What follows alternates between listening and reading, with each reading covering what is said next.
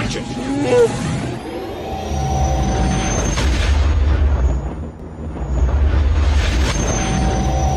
We would be honored if you would join us. Bienvenidos al Teca Podcast.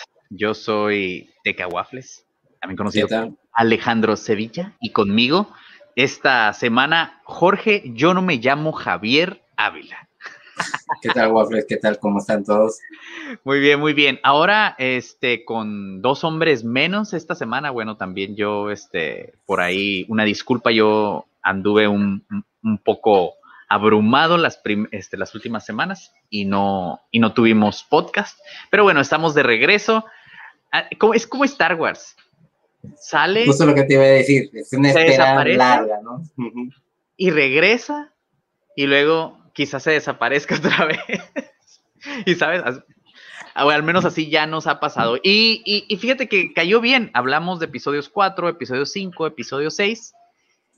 Y esta semana que retomamos vamos a episodio 1. Vamos a iniciar con estos análisis de la nueva trilogía. ¿no? Bueno, de lo que en aquel momento era la nueva trilogía, perdón, ¿no? La- las precuelas.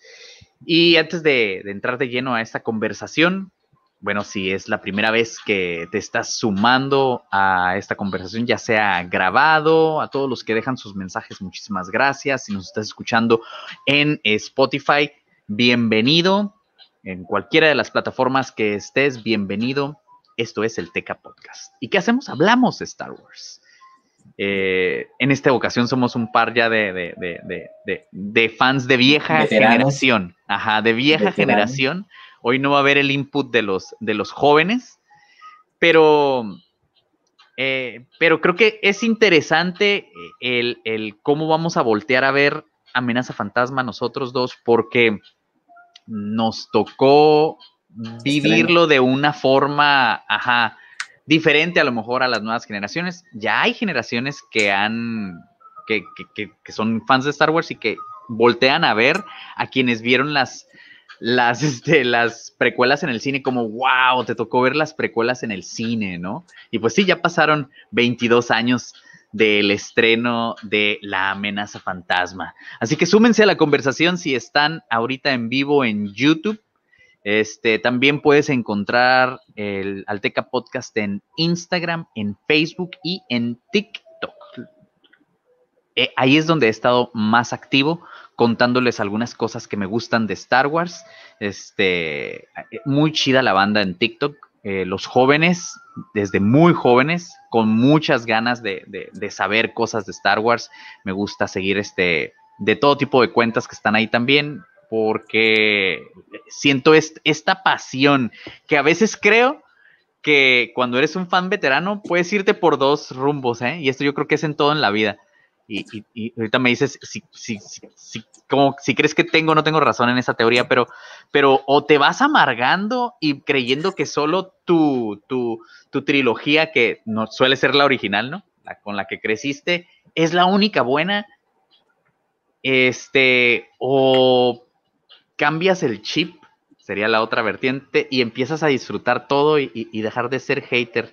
Yo creo que, y a lo mejor ahorita aquí nos damos cuenta, yo creo que el- nuestra relación con las películas, con el material de Star Wars, evoluciona conforme nosotros evolucionamos. Y si tú sigues teniendo los mismos problemas con una película que, digamos, se estrenó el 19 de mayo de 1999, se llamaba La amenaza fantasma. Y si tú sigues teniendo los mismos problemas con esa película después de 22 años y a lo mejor no la puedes voltear a ver con otros ojos, yo creo que ahí hay algo que hay algo que atender en general, ¿no? Porque creo que conforme nosotros crecemos, vemos la vida diferente y apreciamos, ¿no? Ojalá, para bien, apreciamos estas películas Pues de otra varios detalles, muchas, muchas cosas las vemos por nostalgia. No recuerdo qué película estuve viendo hace poco y tiene muchas incongruencias, muchas cosas que solamente las íbamos a disfrutar cuando las disfrutamos, viéndolas por primera vez en aquellas épocas, entre los 80s y 90s. Porque si las vemos ahora, no causan el mismo impacto. ¿Por qué? Porque ya estamos acostumbrados a ver otro tipo de cosas. Desde Claro. efectos especiales, desde miles de cosas, ¿no? O sea, si tú te pones a ver a alguien ahorita, a un, a un muchacho de 12, 13 años, Superman 1, Claro. no le va a parecer gran cosa después de haber visto Avengers o, o de perdida Iron Man o, o este, o, toda- o alguna de estas películas actuales de, de Marvel. Entonces, ¿Por qué? Porque son perspectivas y son, fueron Claro. circunstancias distintas y todo eso, ¿no? Pero nosotros las seguimos viendo y seguimos emocionándonos y seguimos viéndolas y seguimos poniéndolas a cada rato. ¿Y, y por qué? Porque Claro. viene este tipo de, de nostalgia y pues de apreciar lo que vimos en ese tiempo, ¿no? Claro. Sí, definitivo. El factor nostalgia juega un papel importante. Este, Mickey World Minecraft. Hola, ¿cómo estás? Good vibes, good vibes. Este, vamos a hablar precisamente hoy de Amenaza Fantasma. Esta película que, como te decía, se estrenó en mayo 19 de 1999. Vamos, te voy a platicar así rápido, les voy a platicar una reseña de qué giro alrededor de esto. El 30 de septiembre del 98 se anuncia el nombre, ¿sabes? Y desde ahí ya hubo las primeras decepciones. De repente, imagínate que tú estás esperando que se llame Clone Wars, estás esperando que se llame Guardianes de la Fuerza o Guardians of the Force o Balance of the Force, ¿no? Balance en la Fuerza. Esos eran los rumores en aquel entonces que es antes de la- del boom del Internet, aún así lograban llegar los rumores por los chat rooms a todo el mundo. Esto mayormente en Estados Unidos, por supuesto. Entonces imagínate que te dicen se va a llamar The Phantom Menace, ¿no?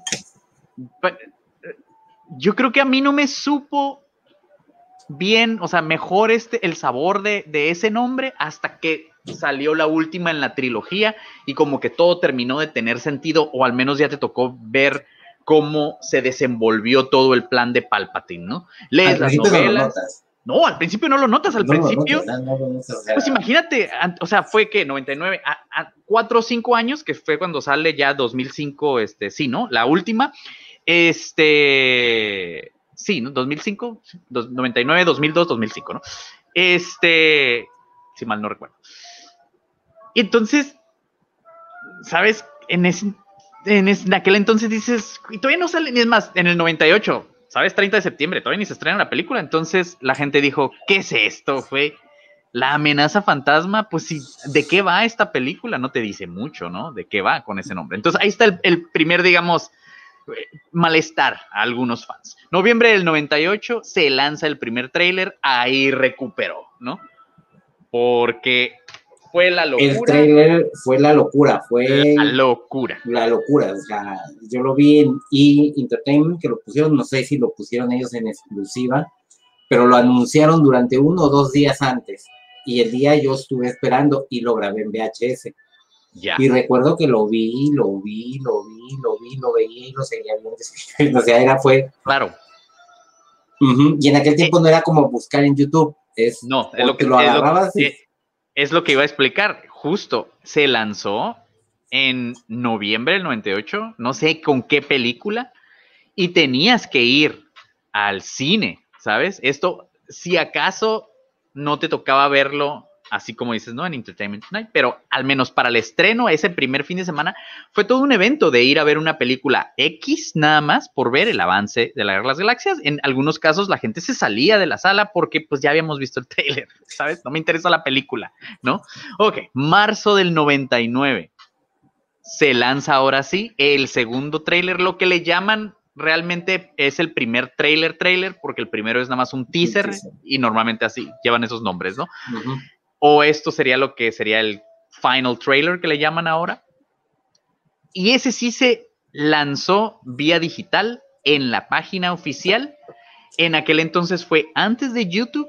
Entonces no es como que ah, generó tantas vistas. No, aquí lo medimos por descargas. Y se descargó de la página oficial un millón de veces en 24 horas. Fue un récord para en aquel entonces. ¿no? Que tener el, ¿cómo se llama? El Keep View, el, el Quick View, el- era el de, pues el que es de Apple, porque era Ajá. con eso lo único que tenías que ver, Pues, tenías que eh, descargarlo. La versión de QuickTime de aquel el- entonces. El QuickTime, perdón, el QuickTime era, no, no, sí era el QuickTime, pero era el, el, el primer. Pero uh, el primer, ¿no? de los primeritos. Sí, sí, sí. Sí, y luego también sacaron los trailers de los personajes por personajes, no sé si te acuerdas. Este, Mm, la, la Anakin creo por que personaje, sí. sí, habían trailers por creer que personaje, sí, por cada uno, sí, había un trailer por personaje, eran más cortitos. Eh, en aquella época yo trabajaba en una, en una cabina de internet o me iba de, de lo que iba de trabajo, tenía un amigo que tenía una cabina de internet y lo ayudaba. Y lo que hacía la gente era descargárselo, porque lo podías descargar, el QuickTime tenía para descargar, una opción para descargar y llevarlo, pero tenías que tener QuickTime y lo guardaban en, en disquetes. Claro.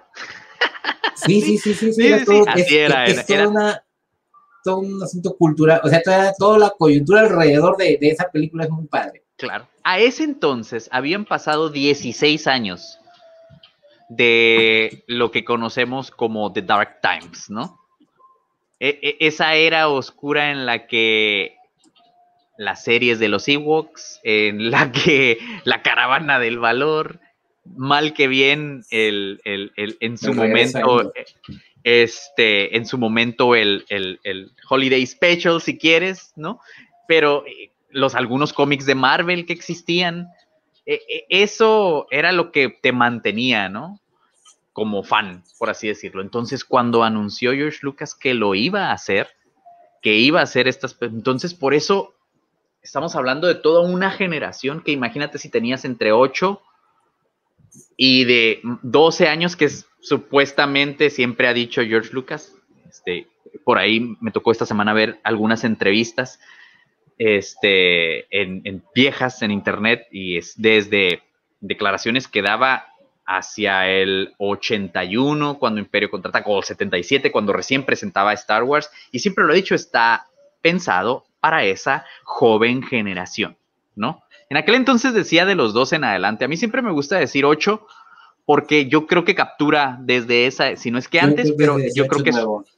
Pero yo creo que Ocho, años es, es, es una edad en la que te puede capturar muy bien. Entonces, imagínate los niños que tenían ocho años, cuando, que fueron a ver Star Wars, 12 años, échale este 20 años más o menos del 77, 20, 22 años al 99.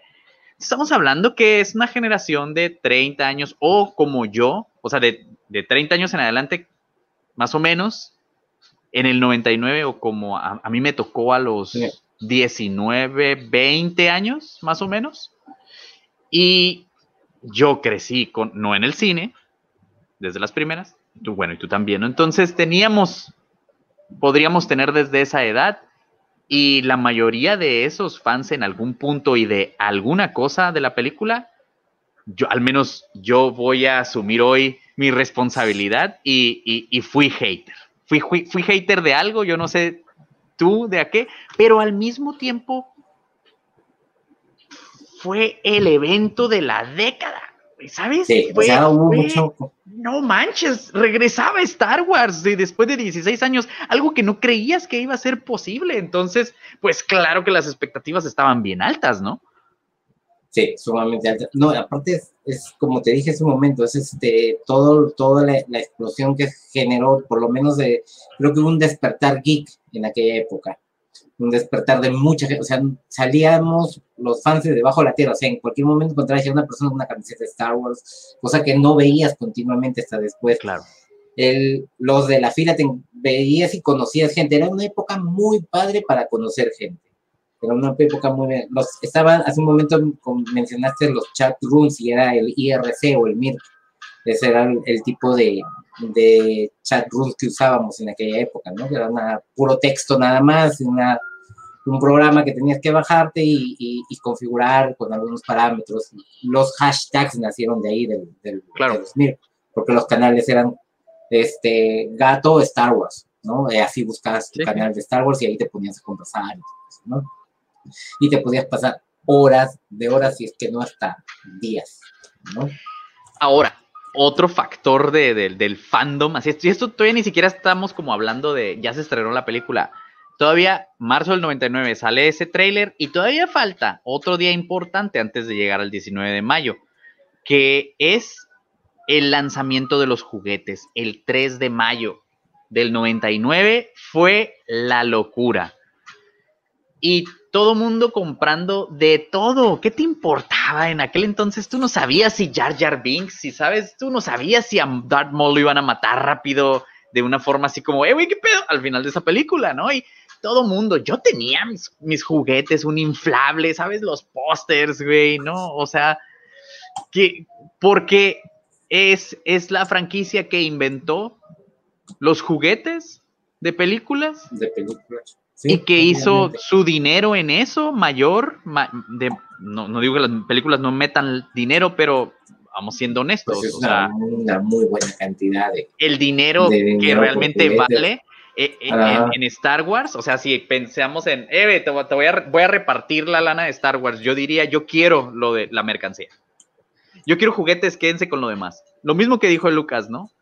Entonces fue un día muy importante y entonces eso qué hace? Eleva la emoción de los fans. Porque ahora tienes con qué jugar, güey. Todavía no lo ves y tú ya en tu mente, tú ya tienes, inclusive, ¿sabes?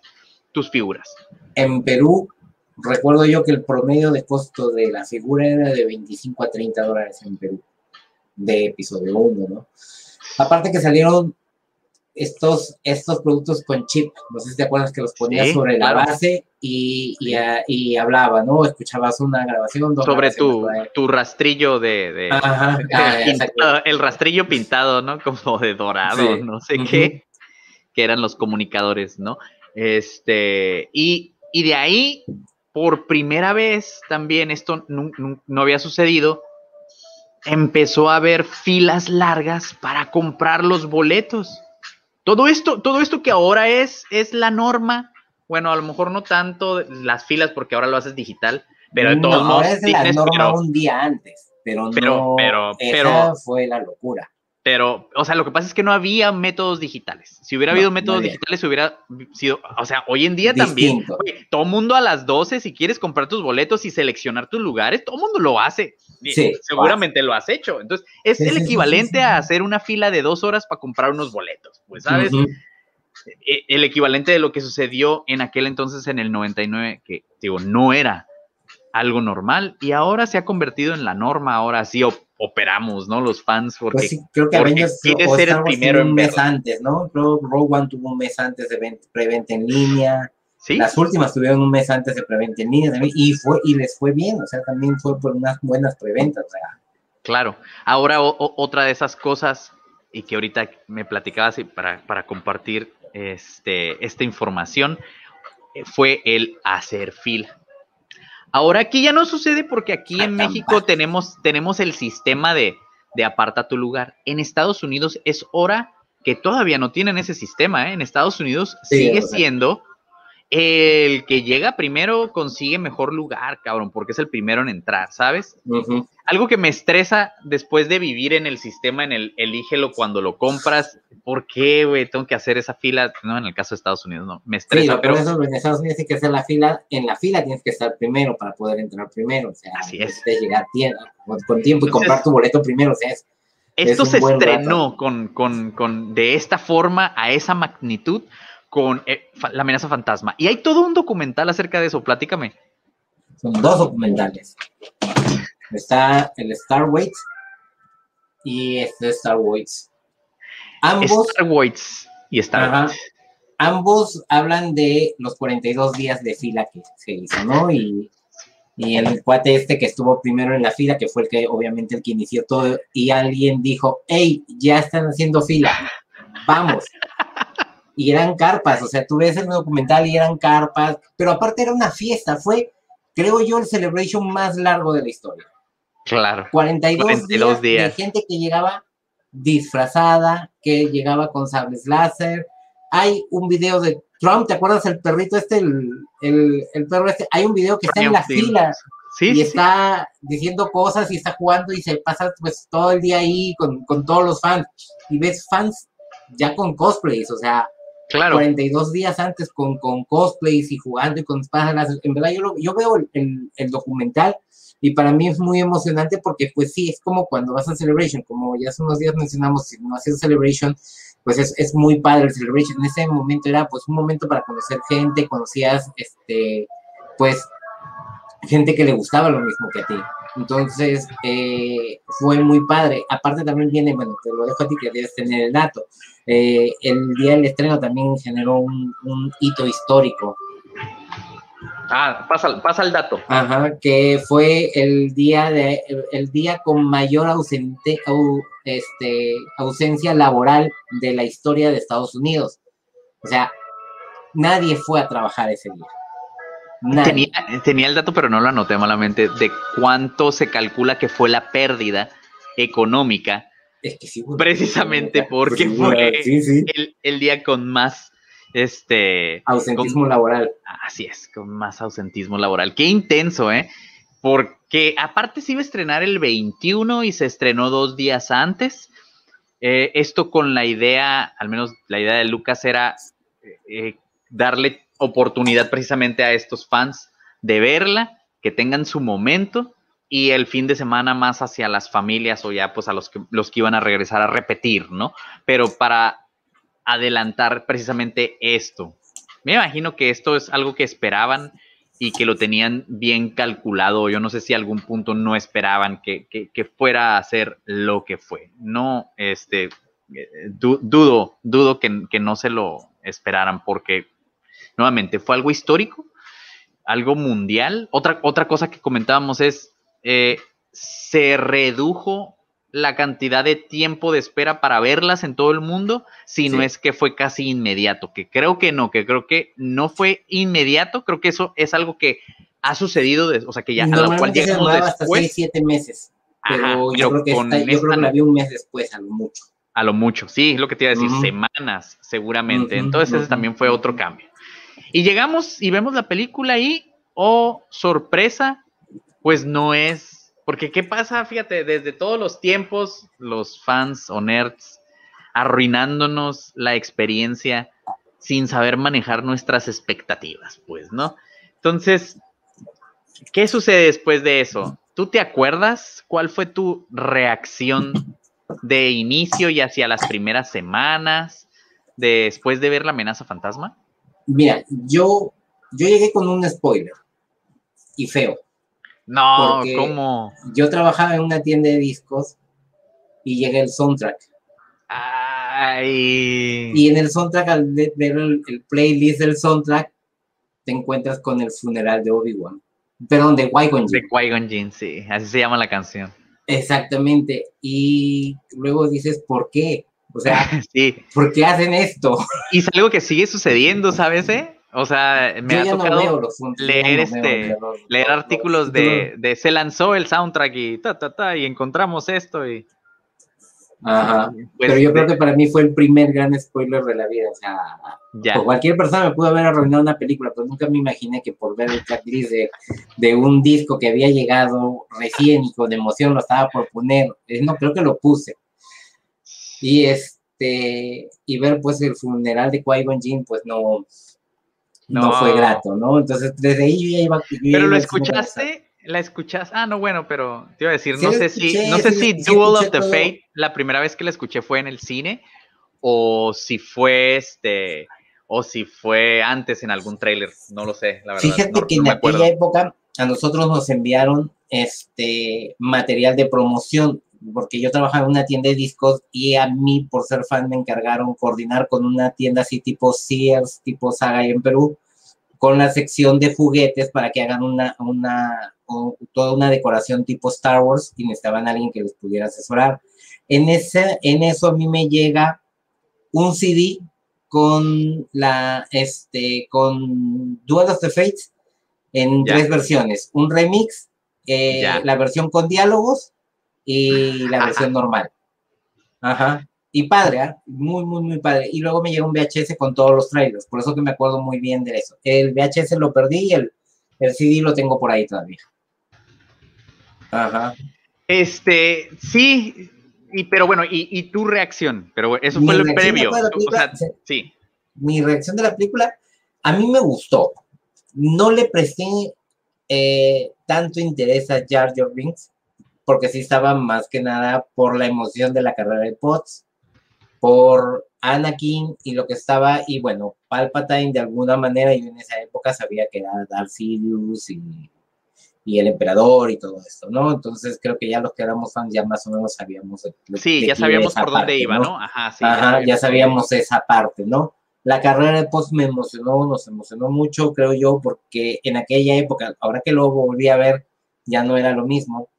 Sentíamos que cuando estábamos en cine la carrera de Post era velocísima y que, y que nos mareaba incluso la velocidad, Claro. estando en cine, pero ahora lo ves y no es esa misma sensación. No, no. No, pero también eso es porque otras películas se han acostumbrado a otra cosa. ¿Cómo, Exactamente. cómo, cómo hacia- hacia las semanas después, cómo te sentiste cuando ya empieza a llegar la ola Con, de, de malos comentarios?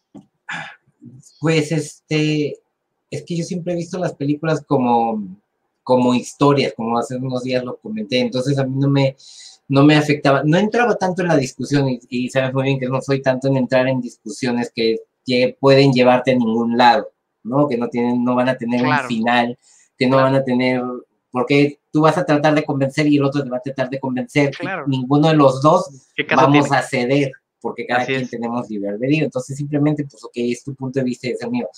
Jar Jar Binks no me molestó tanto, que fue creo que la parte más fuerte de todo esto, o sea, hubo un Lo más criticado. cosas, lo más criticado, mucha gente que le enfadó, eh, de más, eh, el pobre cuate tuvo mucho hate, mu- mucho, lo, lo trataron muy mal, lo trataron muy mal porque, porque este, vi, hubo muchas parodias, eso sí, había muchas parodias en aquella época, eh, porque te salían los, los videos chiquitos, te, te los compartían a través de estos canales de chat.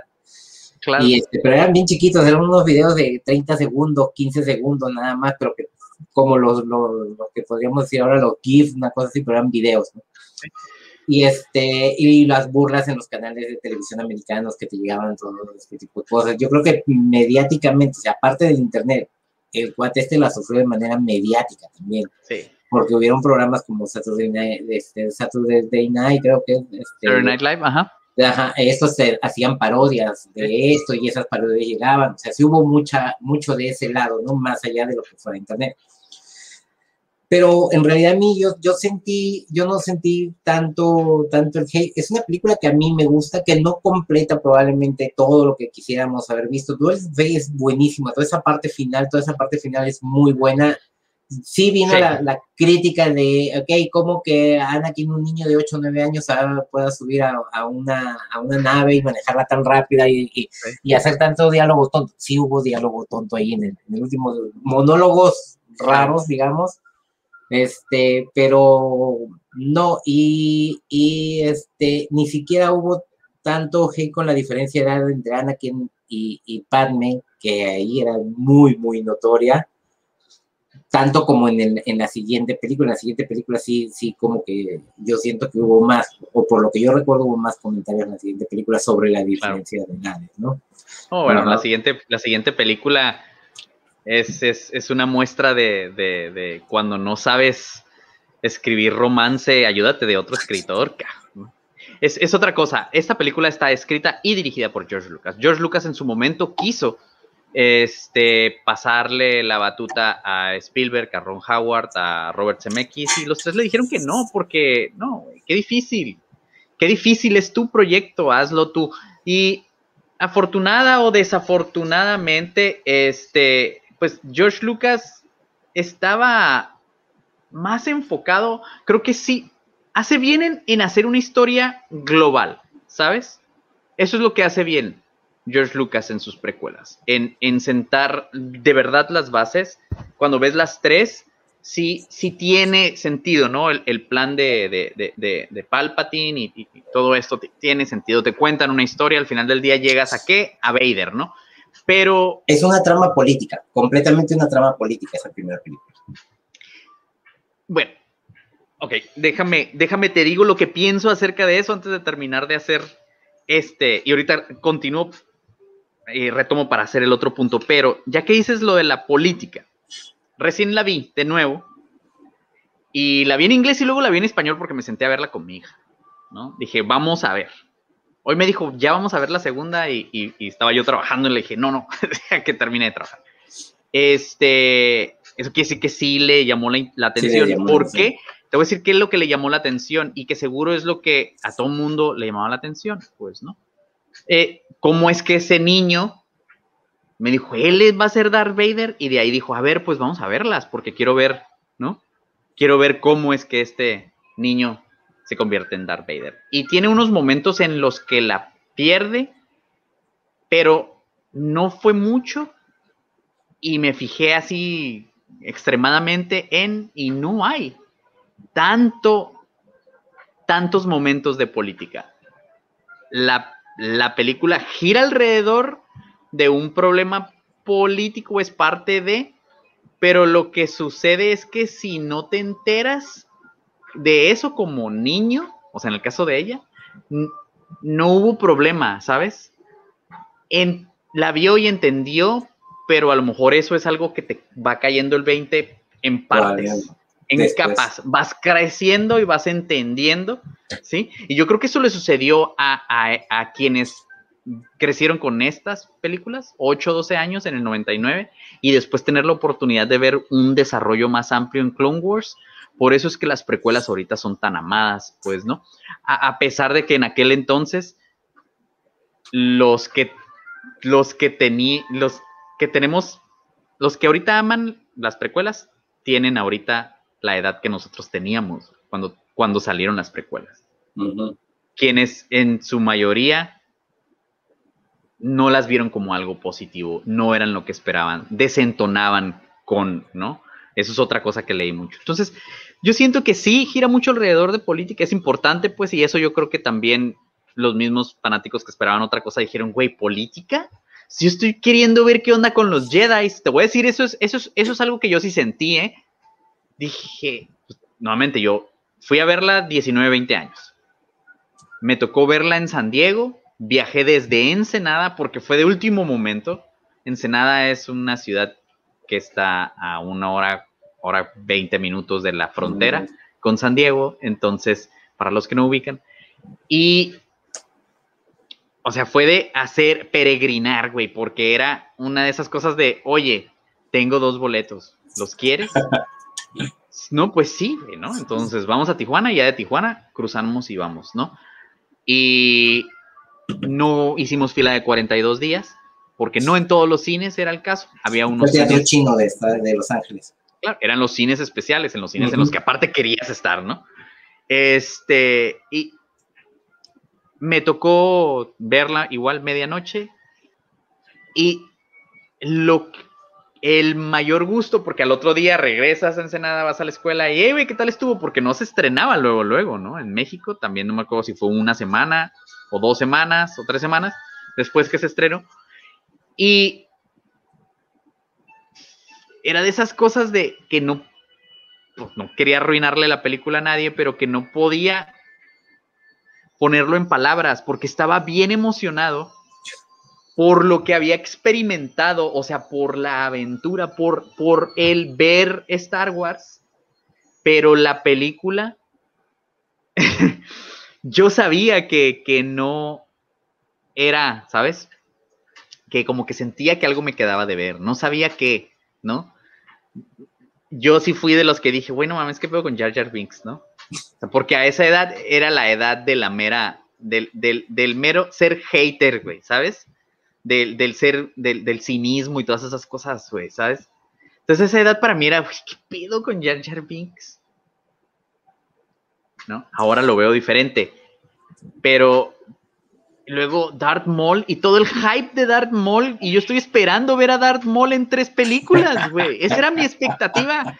Güey, no mames, o sea, yo me compré la figura de, de porque ¡ah! la emoción, todo era Darth Maul, ¿sabes? En aquel entonces, porque porque en aquel, nuevamente en esa edad para mí era, güey, era el imperio, era Darth Vader, los rebeldes que esos güeyes, no, güey, no, o sea, los malos son los cool, ¿no?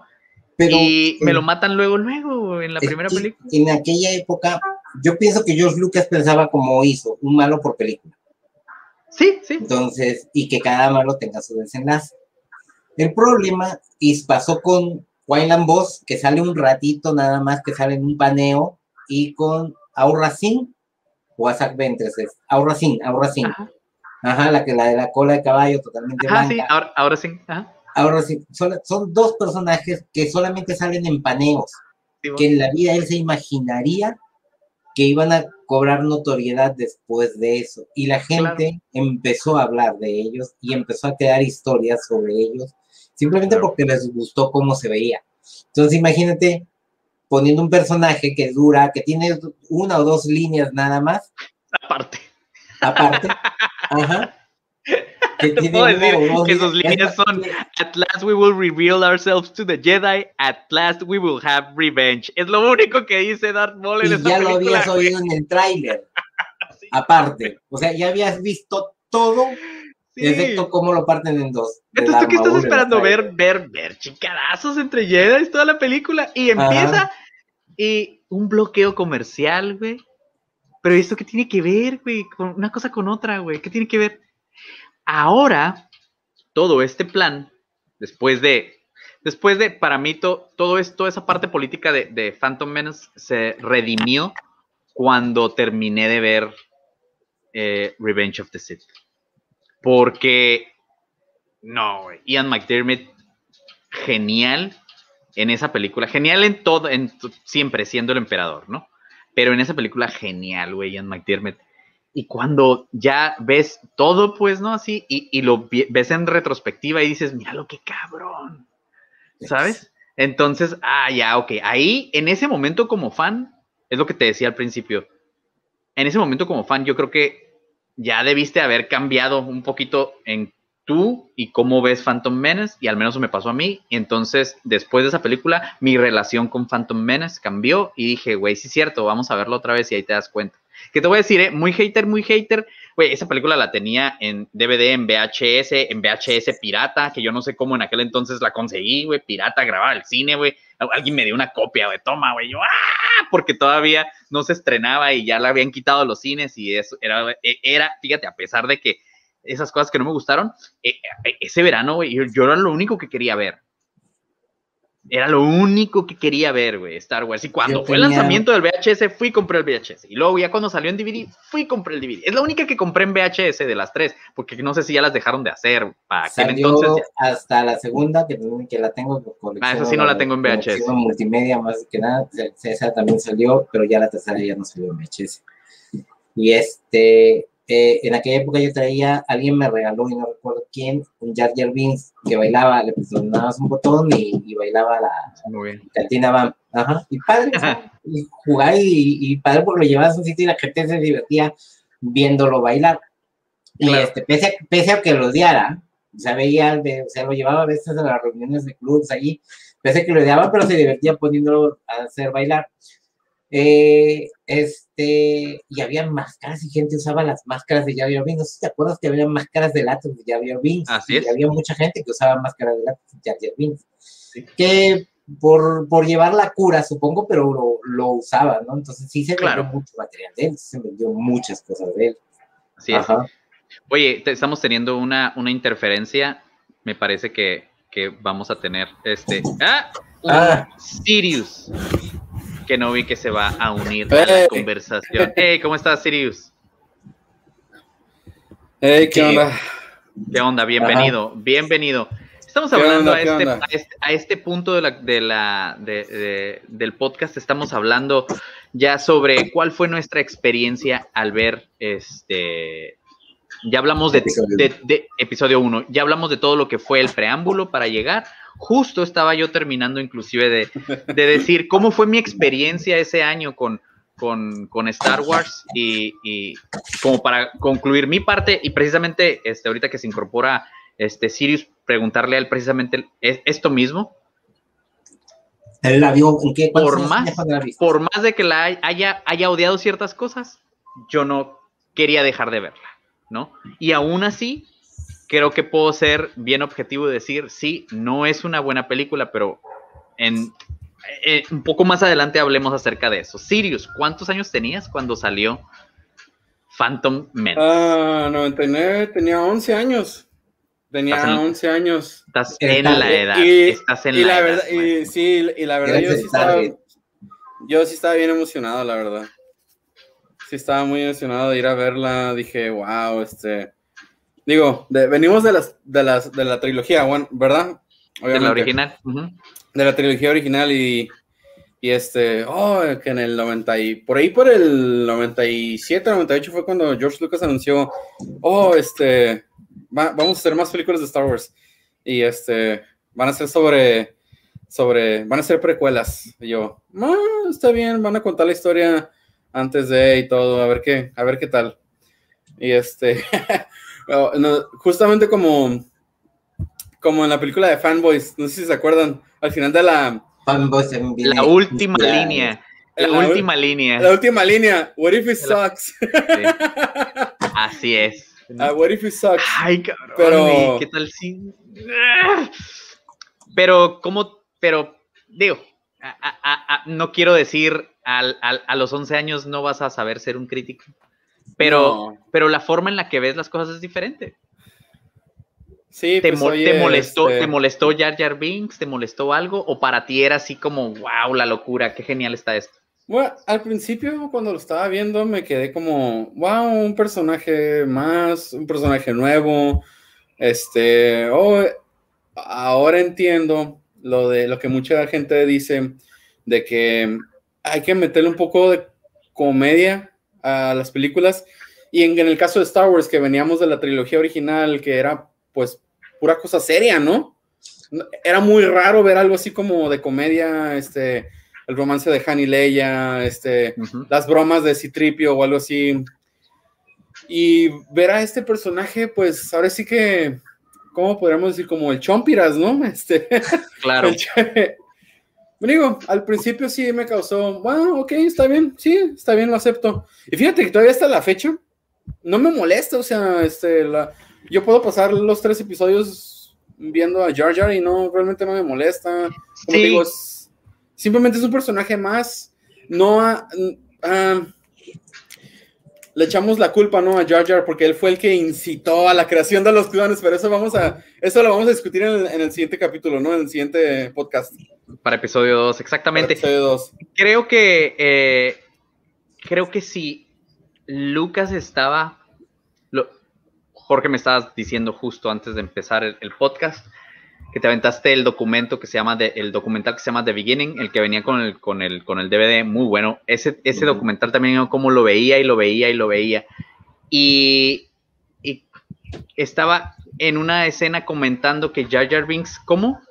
Iba a ser el... el... personaje más divertido de toda la saga.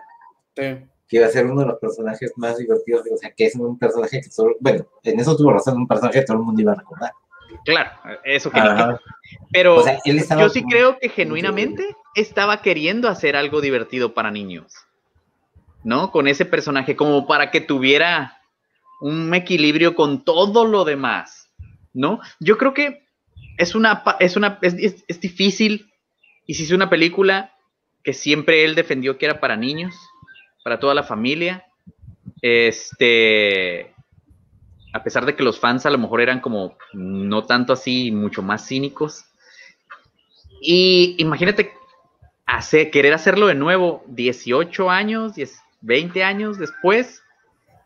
Güey, los niños son diferentes, ¿sabes? Un niño de 8 años en el 77 no es el mismo niño de 8 años del 81, ni es el mismo niño de 8 años del 83, mucho menos del 99.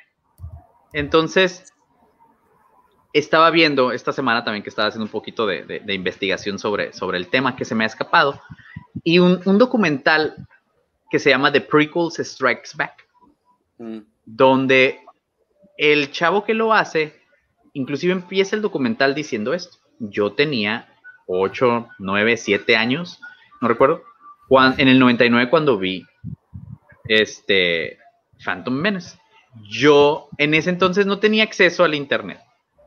Eh, nuevamente, el niño de 8 años es muy diferente en el 99 a en el 2015 cuando salieron, 2017, ¿qué? ¿2015? 2015. 15, que salió, que salió, empezó a salir las nuevas, ¿no? Entonces, ahora un niño de 8 años, si sí tiene acceso, ¿sabes? Un niño de 8 años, hoy en día, si se hubiera estrenado en el 99, perdón, este Phantom Menace, sí hubiera estado consciente que Jar Jar Binks era un personaje del cual se burlaban, Simón. Y eso también puede afectar a cómo veas el mundo, ¿no? Eres influenciable, por eso es el término de la gente que tiene muchos seguidores. Entonces, déjame nada más termino de hacer este punto. Este hombre del documental Dice, yo crecí en esa época, güey, yo no tenía internet. A mí me gustaba Jar Jar Binks. A mí me gustaba esa película y hasta años después me enteré que estaba mal que me gustara, ¿no? Que a mí me, que me gusta, güey, y resulta que a todo mundo le cagaba, ¿no? Y que no le gustaba. Entonces, ahora estamos viendo muchos de esos adultos que ahora échale si tenía 8 años en el 99, ya pasaron 22, güey, tiene 30. ¿Sí? Es interesante lo que, lo que ha sucedido y va a seguir sucediendo. Lo mismo sucede cuando lleguemos a episodios 7, 8 y 9, va a ser esta misma discusión, porque las películas están hechas así, tú te tienes que sumar y entender esas cosas. Eh, que, que tenemos que ser también muy buenos en poder decir, ok, es Star Wars, es lo que es, pero también es una buena película o es una mala película o tiene sus, sus fallas y definitivamente esta está lejos de ser la mejor. Mira, yo tengo una, ahorita que lo mencionas, de hasta qué punto podemos llegar a ser influenciables, donde siento, y me acabo de acordar por tus palabras, que hubo más hate o que vi más hate es pre-episodio 2. Ya había mayor acceso a Internet, ya una de las noticias era que Jar Jar Binks iba a tener menos tiempo en pantalla, ¿sí? Y este, incluso una de las cosas, de, una de las, de las cosas era de que había, de que ya no iba a estar, de que iban a decir que había muerto, era uno de los, de los, de los, de este, de los comentarios en aquella época, ¿no? De los rumores, ¿no? De que ya Jarvis se había muerto y se iba a decir que, se, que había muerto y que ya no iba a salir en episodio 2. Pero creo que yo me di más cuenta del hate pre-episodio 2 ¿Por qué? Porque ya había mayor acceso a internet, más gente que se comunicaba, más canales, más este más pues, foros. mayor, mayor, foros, ¿no? Estaban estas listas de correo y estaba el, no sé si a ti te tocó Sirius usar el IRC, el MIRC. Claro. Este chat de canales que tú mismo ponías la palabra y se, se hacían los canales. Entonces, este, ahora que lo mencionaste esto, pues yo creo que el hate empezó pre-episodio 2 más que episodio 1. No, no, no, sí, y es que, iba a decir, más que pre, pues pre era la emoción, pero es que yo siento que en parte eso fue algo de lo que no, hay, no, hay, no le ayudó a la reacción de la gente, eh, el hype, ¿no? El hype era real, fue inmenso, grande, más que con Disney, más que la era Disney, porque hacia la era Disney, pues anuncian en el 2012 y ahí en ese momento dices, güey, va a haber, vienen un chorro de cosas, pero para quienes ya lo vivimos en el 99, al menos para mí, eh, sí hubo un hype, pero fue como por varias cositas y, un, ¿sabes? No tanto como el simple hecho de regresa al cine en el 99, ¿no? Este, inclusive, eh, Gary Kurtz, quien es quien produjo la primera, eh, quién es este, eh, quien escribió, ay, se me olvidó, este, Casdian. Después de ver episodio 1, sí dijeron, güey, qué pedo, ¿no? No tiene que ver mucho con lo que hicimos, ¿no? El tono de las películas es diferente, o sea, se sienten distintas, pero al mismo tiempo creo que tenían que sentirse distintas, güey. No estaba haciendo películas de sci-fi de finales de los 70, principios de los 80. Estaba haciendo y queriendo dejar huella de nuevo y lo hizo, ¿no? Y esto creo que lo estábamos platicando un poquito antes de eh, que empezáramos el podcast y quiero retomarlo ahorita. Y esto se nota si ven este documental que se llama The Beginning. Está en Star Wars, YouTube, seguramente ya mucha gente lo ha visto, es muy buenos. 40 minutos, una hora, me parece, de cómo. Es más, me hubiera gustado que hicieran lo mismo que episodios 2 y 3, y desafortunadamente no, no venía un documental de esa forma. Pero, este, y, a lo mejor también fue parte del hartazgo, ¿eh? porque se empieza a ver el hartazgo si ves otros videos que recopilan toda esa época. Hay por ahí unos buenos que voy a compartir aquí en los comentarios, porque es interesante ver el recopilatorio de las entrevistas que daba Lucas cuando promocionó episodio 1, episodio 2 y episodio 3 y cómo terminó harto, cansado, cansado de, la crítica, cansado de, güey, es mi película, ¿sabes? O sea, yo, yo la voy a contar como yo quiera. Y ahí es donde yo veo también algo que falló. No tuvo un coescritor y no tuvo un productor que lo retara. O gente, aliados, las cabezas de los departamentos, que lo retaran y que le dijeran, no, George, creo que, creo que no, ¿no? Inclusive, uno de los documentales, o mini documentales de, que les voy a compartir, dice, una de las críticas muy grandes fue a Jake Lloyd y cómo no sabía actuar y, y cómo tiraba algunas líneas, de, o sea, ¿sabes? Así, malonas, ¿no? Que sudas, Sí, sobre improvisadas, pues. ¿no? Así Mal- como que no se mal sentía re- actuadas. mal actuadas. ¿no? Ojo, y fue el mejor del casting. Eh, en el casting precisamente se ve como en el documental se va Lucas y hasta que se va Lucas los demás no empiezan a hablar y a dar sus inputs.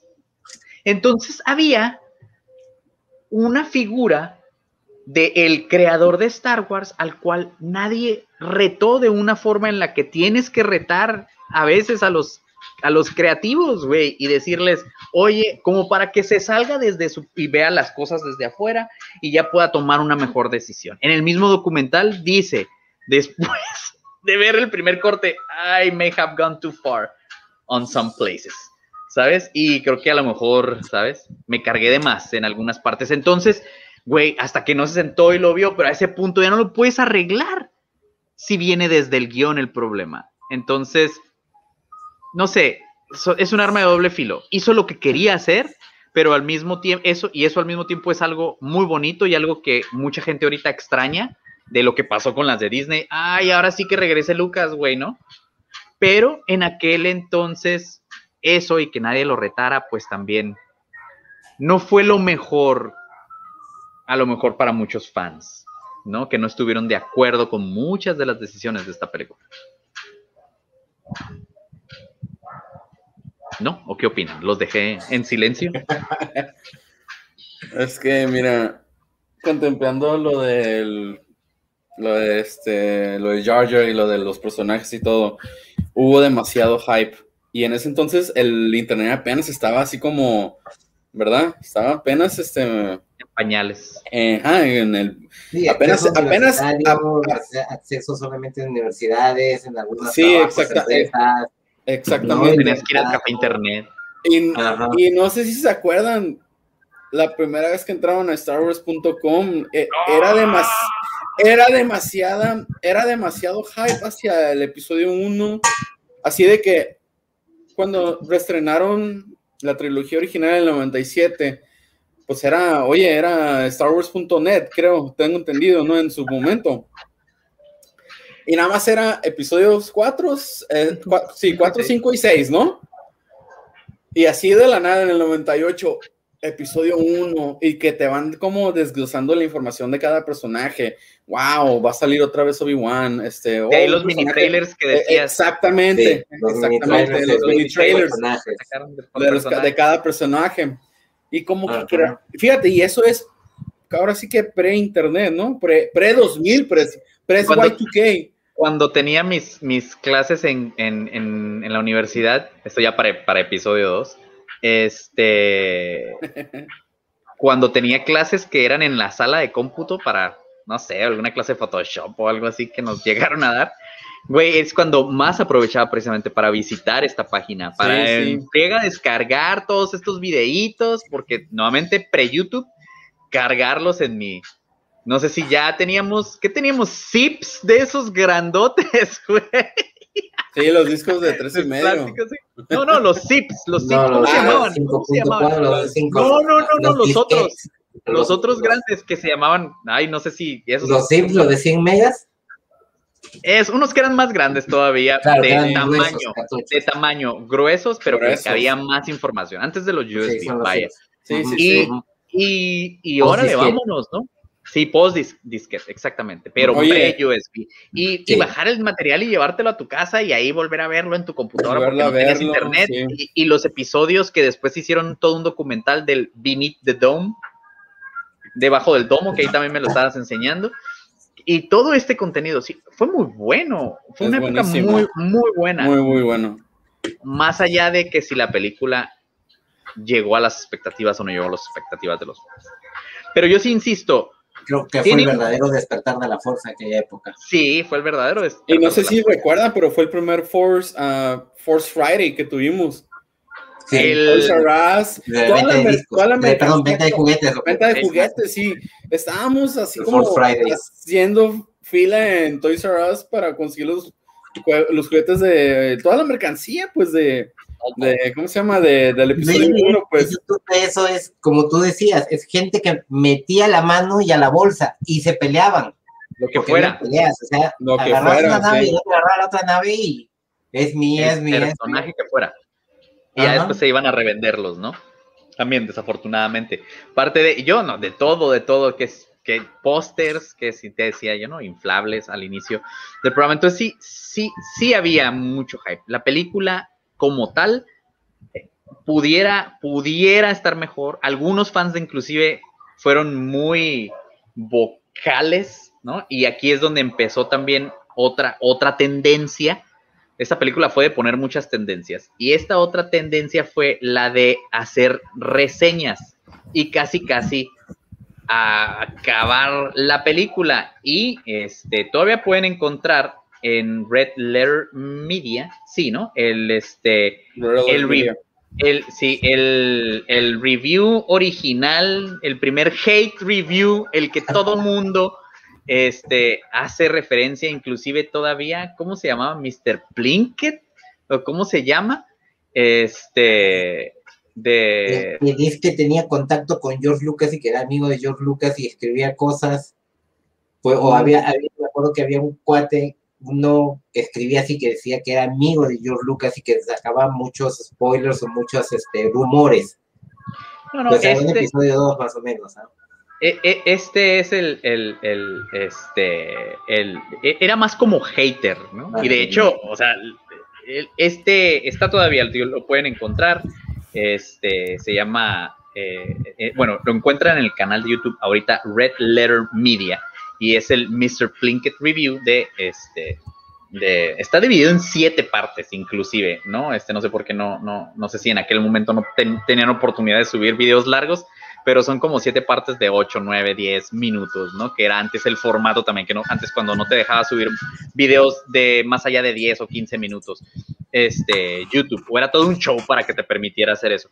Este, y, y es la crítica a la que todo mundo hace referencia y a la que normalmente, ¿no? Los puntos que toca son los puntos que fueron los puntos famosos, ¿no? Y después de eso sale también alguien y la reedita y hace el famoso Phantom, este, eh, ¿cómo se llamaba? El Phantom, Phantom Edit. Edit. El Phantom. Edit, exactamente. Le quita en su mayoría a Jar Jar Binks. Sí, casi lo desaparece por completo. Sí aparece, pero como más se siente como más en el background y, y le elimina todos los diálogos y me parece que la hace un poco más ágil. Creo que le quitó como 20 minutos, me parece, a la película. Aproximadamente 20 minutos, creo. No tengo, Este. tengo rato que no la he visto, pero sí, sí Fluye, fluye mejorcito. ajá. Porque esa es una Es de las otra- cosas que, siendo honestos, siendo honestos, es una de las cosas que sí, así te puedo decir, no es una buena película, no es perfecta, ninguna, ¿no? Pero a lo mejor es de las a las que más le podrías arreglar algunas cosas. Pues dejando de lado Jar Jar Binks, este, el equilibrio que tiene, ¿sabes? Y el cómo fluye la película es donde yo le veo así como que, ah, ¿sabes? Llega a pesar un poquito. Nuevamente lo vi, lo noté cuando lo vi con, con mi hija. De repente la atención es menos, ¿no? Para un niño. Más cuando vas a estar explicándome todo esto de la fuerza y los midiclorianos, o más cuando vas a estar, Uh, ¿sabes? Ahí se, ahí se, fue otra de las cosas que la gente se quejó mucho. Sí, sí. Pero ahí es donde se me perdía un poquito y ya yo, pues, para hacer buen parenting, pues ya me acerco y le digo, ah, mira, ta, ta, ta, para reforzar, Mm. para que no se pierda y entienda. Pero si tienes que estar haciendo eso, es que algo no está bien. ¿Sabes?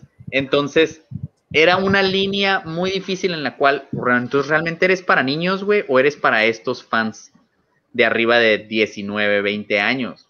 ¿Sabes? Y no, no tiene un buen, yo siento que no tiene un buen balance en eso. Yo siento que no termina de decir, de ser ninguna de las cosas bien, ¿sabes? Algo que creo que hace muy bien, Venganza de los Sith. Hacia ese punto yo creo que ya lo hace bien. Y, y dijo en una entrevista, no les gustó la primera porque mucha política muy para niños. Yo sabía que no les iba a gustar la segunda porque pues es una historia de romance y pues eso pues en Star Wars no se había hecho de esa forma. Y estoy esperando que no les guste la tercera porque es muy oscura. Y ahí es donde y, ahí es donde ahí es donde sí pegó, ¿no? Eso sí, resulta que eso es lo que queríamos, ¿no? Pero también es que tu expectativa no puede ser, güey, este cabrón se va a convertir en Darth Vader en la primera. ¿Sabes? Tienes que ver el proceso, pues. De, exactamente. De, cómo, cómo llegó a ese punto, pues. Así es, ¿no? Eh, pero bueno, ahí, ahí lo que yo siento. Vamos a hablar de, de los top 3 de, de, las películas. Me costó verla dos veces para realmente identificarlo, ¿eh? Pero vamos a empezar con, con, Jorge y tu top 3 y me encantó que el, en número 3... trampa. Sí, güey, el número 3 ni siquiera, ni siquiera es, ni siquiera es una parte de la película. En número 3 tienes cuando sale el teaser trailer. El teaser, el teaser trailer. Es, es que sí, fue, fue mi parte, una de mis partes favoritas. El teaser trailer de la película, el trailer. Exactamente. No, pero no por el trailer en sí, sino por lo que representa. Por, la, por lo que representó, por, el, retorno de Star Wars, este, pues ver, y lo, lo padre es que te salían siluetas de, de los Gungan, que no sabía ni cómo eran los Gungan, cuando empieza con una silueta de los Gungan, pues en medio de la niebla y todo eso, y unas naves gigantes y todo. Y, este fue un momento, a mí para mí empezó episodio 1 ahí, porque ahí fue el, inicio de toda, esta, de toda esta temporada, casi un año creo que fue, o por lo menos unos seis meses, en que estabas esperando la película, ¿no? Y vivías Star Wars y encontrabas más gente de Star Wars y, y sabías cosas. Ya las noticias daban atención a esto, la fila, los juguetes, eh, eh, todo, todo esto que, iba suscitando alrededor de, Star Wars. Entonces yo lo considero como uno de mis momentos favoritos de, de la Son varios extractos de la película y creo que en este caso sí se usó, lo, del teaser sí sale en la película. No como después en, las otras películas, en los trailers, había cosas que no tenían nada, que, que no llegaron en, hacer parte o escenas cambiadas incluso. El corte, ajá, exactamente. Tu número dos es este la carrera. de Potts, la carrera de Potts. Yo creo que sí, creo que es inevitable esa película sin, sin mencionar esto, sin que esté dentro del top, de, dentro de algún top, ¿no? Eh, te la ponen, hay una velocidad, en aquel momento, como te comenté hace un rato, hay una velocidad, desde mi punto de vista, una velocidad extrema. Sentía que la pantalla se movía o, que nosotros nos movíamos o que nos mareaba un poco la velocidad al pasar por entre pues, este, los túneles y todos estos cambios. Y este, que sabías que muy probable que iba a ganar eso, ¿no? Pero sí veías otros personajes también, ¿no? Estaba este Sebulba, todo este tipo de cosas, que, en realidad no me acuerdo ni cómo llegué a saber antes de la película que se llamaba Sebulba y que iba a pasar toda esta parte aquí, Entonces, te muestra, ahí creo que es el momento, uno de los momentos más Star Wars, porque pues te muestran los seres como casi, casi la cantina, ¿no? Digamos como, como en algún momento lo hicieron con la cantina, ¿no? Que creo que fue así lo que te volaba la mente, no es una más, este, que más puede recordar uno de esos, ¿no? la conexión con los personajes o con personajes de otros, con, con aliens. Y de ahí viene el primero, que es este Duelos de Fate, ¿no? Que es un primero, es una escena larga, porque la vez y sigue siendo una escena, una muy buena pelea, una muy, muy buena pelea, dos contra uno, un sable láser que ya sabías que era doble por el trailer, este, pero que sí te lleva, como lo mencioné hace un rato, que Sirius no estaba, yo ya estaba spoileado de que iba a morir este, por el CD, por ponerme a leer el tracklist del CD, ya estaba spoileado de que iba a morir qui Mucha, mucha gente, oh my god, mucha gente, cuando salió el soundtrack, fue como que, ¿qué? O sea, fue como el, el, spoiler mayor, ¿no? Fue como que. Claro. pero, pero al mismo tiempo, pero al mismo tiempo, cuando vas viendo la película y llegas al punto en el cual le dicen a Qui-Gon Jinn, no, carnal, no puedes entrenar a, a Anakin. Y este, y luego, en ese momento, no piensas, ay, cabrón, este güey se va a morir porque pues yo ya sé que Obi-Wan es el maestro de Anakin, o al menos eso es lo que me, ¿sabes? O sea, creo que también hasta cierto punto la misma película se iba a llevar a eso. me iba a llevar a eso, pero yo ya, yo ya, estaba, yo ya sabía que, o sea, era una de las cosas que me daba mucho, mucho coraje cuando me senté y dije, pues va a morir, nada más quiero ver cómo muere. Ya, ahora nada más Entonces, ya, de ya, ya sabía que iba a morir cuando en Duels of the Faith, no nada más se estaba esperando el momento de ver en qué momento claro. moría. Que sí, de todas maneras, que de todas pues maneras fue impactante, fue, fue padre, sí. fue impactante, saber qué es lo que va a hacer el, el aprendiz si ya perdió el maestro, el aprendiz, ¿qué va a hacer? Y era una de las cosas que ahí sí yo no sabía que iba a morir este Dharma Ur, que iba a pasar algo y que se iba a salvar. Claro. ¿no? Uh -huh. Pero bueno, pues este. Ahí tu top 3. Ese es el top 3, ¿no? Sirius, tú empiezas. Oye, morir. Ajá, sí, morir. morir. Ese, ese, eso sí, sí estaba de, muerto, eso de re, ya fue después, ¿no? O sí, sea, ya fue un cómic que no, se llama no Visionarios. Fue, fue por un cómic que se llama Visionarios, que fue un cómic encargado a artistas gráficos a que hagan sus propias historias de Star Wars de claro. manera libre, que no estaba considerado dentro del canon, sino estaba considerado dentro de, de hay otro, hay otro término que, que tiene, que es parte del canon, que está, déjame me acuerdo. Pero uh, bueno, Legends, sí, Expanded Universe. No, no, no, no, no, no es más no, antiguo, es, es este... Ay, sí, sí, sí. casualities, no me acuerdo, ahorita, ahorita déjame ya. ver. Ahorita, ah, ya, ya. Yo ahora más me sabía el original y el... Y el es que no está dentro del canon, es dentro del, el, de la ¿no? Categorización de los libros, digamos, ya. una categorización de los libros. Era, ¿no? era todo un rollo eso antes también. Ajá. Este, pero bueno, Sirius, tú empiezas y tu top, eh, tu top 3 es un momento, creo, icónico para toda la saga, ¿no? R2. Sí, el, el número 3. Eh, sí, porque, pues, sí, sí. Ay, um, con eso comienza Star Wars, de hecho. Con, sí, con, con esos dos droides. Con esos dos droides, pues. Y ver el momento en el que se conocen. En el momento en que se conocen, pues claramente, ajá. Y este, digo, tienes ese apego a esos personajes porque, wow, han salido en, en todas las películas excepto en Han Solo, obviamente. Y aunque tuvimos un cameo en, en Rogue One, pero dices, oh, ya yes, están ahí, pues, o sea, no rompieron la tradición de que salieran en todas las películas de Star Wars, ¿no? Claro. Y este, pues fue, fue un momento, ahora sí que, este emotivo, fue como, oh, sí. se, se de esta forma se conocieron, pues, este, Artu, un, un, este, droide astromecánico trabajando para la realeza. Obviamente ya sabíamos de, de por todos los cómics que, que se habíamos leído anteriormente que este eh, Citripio era, había sido construido por, por Anakin, pues. Y bueno, pues, yo, yo me enteré en ese momento, ¿eh?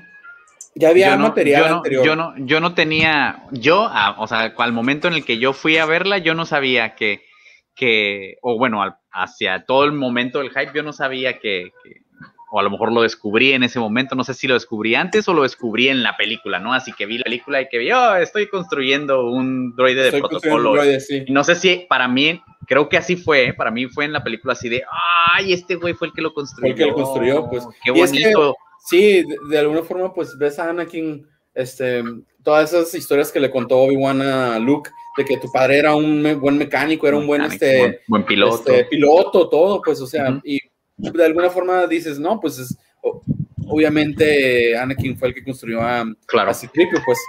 Y pues sí, prácticamente y, la, la interacción segundo, de esos dos personajes. Este, en segundo lugar, coincide. Coincido con, con Jorge. Con, sí, la carrera famosa de Banta, este, los post racers y sí, es prácticamente el mismo momento que tuvimos en, de la cantina en Star Wars con este, con con los, la carrera de AirPods. Y, y, por ejemplo, la nosotros cuando fuimos a ver en el cine en el 99, solamente miramos como que algo de cuatro, cinco minutos y ya cuando la reeditaron y eh, pusieron más como es la escena extendida, que ya dura como ocho, ocho minutos aproximadamente, creo. otro tipo de público. exactamente, así es.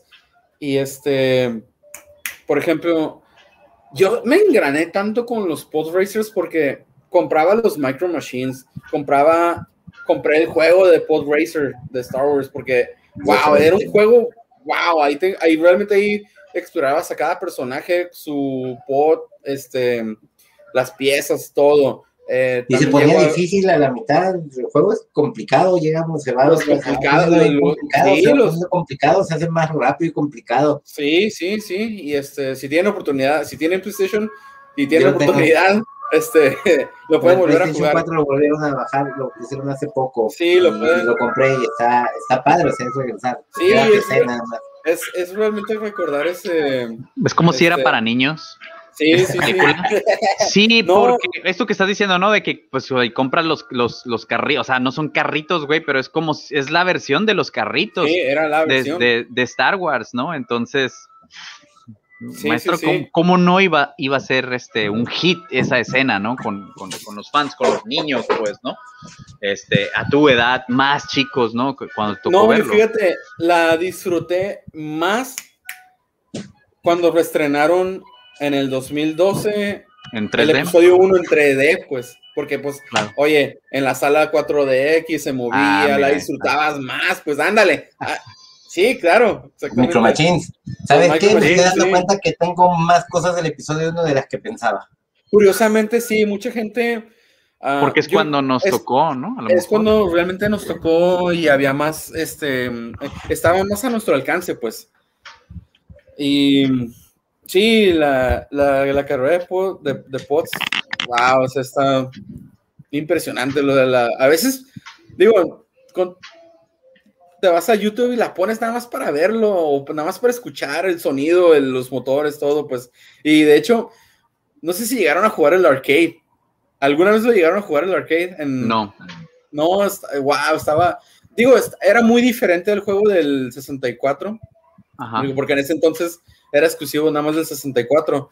Y este, ya cuando sacaron la versión este arcade, ya podías tú simular, pues, o sea, ya ves que se controlaban de esa forma, bueno, al menos el de Anakin, pues, y este, tú, de hecho es la primera, no, no es cierto, esa es la segunda, la segunda, el, segundo arcade que hicieron de, Star Wars, porque llegaron a hacer la, la trilogía y pues obviamente este, tú eras el, el X-Wing, obviamente, sí. Con una sola palanquita, ¿no? Con una sola palanca, sí. Y ya en esta, pues, digo, era una buena experiencia, te digo, eh, 99, 2000, pues, un niño de 11 años, 12 años, oye, ¿cómo no lo iba a disfrutar? Pues Claro. Sí, sí, claro, para, e, para eso estaba hecho. Para eso estaba el target, sí, el targeting. Y en tu primer lugar, igual, yo ahí sí coincidimos. ahí, Spoilers, para mí también. sí, el Duel of Fates, o sea, este, la coreografía de ese duelo. Digo, Ray Park. Digo, creo que a Jorge y a ti ya les tocó, ¿no? En Star Wars Celebration. De hecho, a mí nunca me ha tocado conocerlo y verlo. Verlo, exactamente. Y de cerca verlo hacer, ¿sabes? Sí, Esas maniobras también me tocó todavía hasta la fecha lo hace, pues, o sea. Es que es padre porque el cuate llega, está caminando, ve a alguien con un sable, si es doble, pues se lo quita y se pone a hacer ahí Exactamente, se pone a hacer malabares y todo. Y este, digo, híjole, tuvimos la desgracia de enterrarnos días antes de que, con ese soundtrack, de que, pues, la, el destino de, de Qui-Gon, ¿no? digo, yo a los 11 años digo, ah, A mí no me lo spoileó, ¿eh? A mí no, me lo escuché. Ajá, yo no tuve este en mis manos el CD antes de, ir a ver la película, ¿no? Para mí no era no, alcanzable a ese punto. Este, entonces no me lo spoileó. En esos momentos estaba apenas empezando lo que era el iTunes, ¿no? Lo podías escuchar fragmentos como de 10 segundos. Si acaso yo no tenía iTunes. En la página web ¿eh? sí había. no eso sí, eso sí, en la página web, te, te, daban las, las, las la, oportunidad. La oportunidad de escuchar como el, como el sample. Y de hecho, a lo que iba del, del top 3 de, de, este de Jorge, el del, del, número 3 es el del trailer. la primera vez que lo vi fue en QuickTime y era en 360 y creo que también, si, si tenías la versión del, antes de eh, eh, Star Wars eh, era el, los Hyperspace Members, ¿verdad? Hyperspace, así Hyperspace se llamaba. exactamente. Si eras miembro, si eras miembro lo, podías, lo, podías, lo podías pagar y lo podías ver creo que en 480. Pues no sé cómo es que este video pues dio... Yo tenía un amigo que era miembro y quemaba esas cosas en CDs y, y luego yo tenía que manejar hasta su casa, que está en el otro extremo de la ciudad. para ir por mi CD con materiales exclusivos de Star Wars. Éramos coleccionistas digitales. sí, era todo una aventura, ¿no? Antes. O sea, ahora nada más es más accesible, pero, pero ahí está, ¿no? Se sigue habiendo de una u otra, u, otra forma este, todo este tipo de, de, contenido. Yo, fíjate que yo no, yo no tengo spoilers, yo no tengo la escena de pod racing entre mis... Ah, yo no he sido nunca, yo de carreras y ese tipo de cosas. No me llama tanto la atención, ¿sabes? Para mí esa escena no hizo mucho, sí fue un momento emocionante en el cine, pero que si coleccionar pods o jugar el videojuego, a mí no me llamó la atención. Yo iba por los espadazos, ¿no? La, la neta, eso era lo que más me llamaba la atención de estas películas. En, en tercer lugar, y por la nostalgia, definitivamente, ¿no? Y el hype. En tercer lugar, yo tengo un empate entre R2D2 y C-Tripio se conocen, ¿no? Y, la, frase de C-Tripio de, ah, what do you mean my parts are, showing, ¿no? O sea, güey, la primera vez que se conocen se burla de él, güey, es genial, es genial, ¿sabes? Hace muchas cosas que sudas y no será el mejor escritor hacia el momento, a lo mejor de, a veces, de diálogos y cosas así, Lucas, pero tiene estas cositas que son lo que es Star Wars, ¿sabes? Que se me hace que es genial, que, que, siento que le hizo un poquito falta a veces a las, a las secuelas, pues, ¿no? Más este rollo de R2 y Citripio, que, creo que para mí hace, la trilogía, la, la, la, saga, ¿no? El cómo se llevan y, y este que fue el primer momento. Pero para mí es un empate con este Obi-Wan Kenobi, meet Anakin Skywalker, ¿no? Y que Anakin le diga, oh, you're a Jedi too. Y cómo le dice, that's awesome, o algo así, no me acuerdo cómo le dice, ¿no? Y, en ese momento que se den la mano y se saluden y sea así de, ay, güey, no mames. Tengo una idea porque sabíamos sin saber.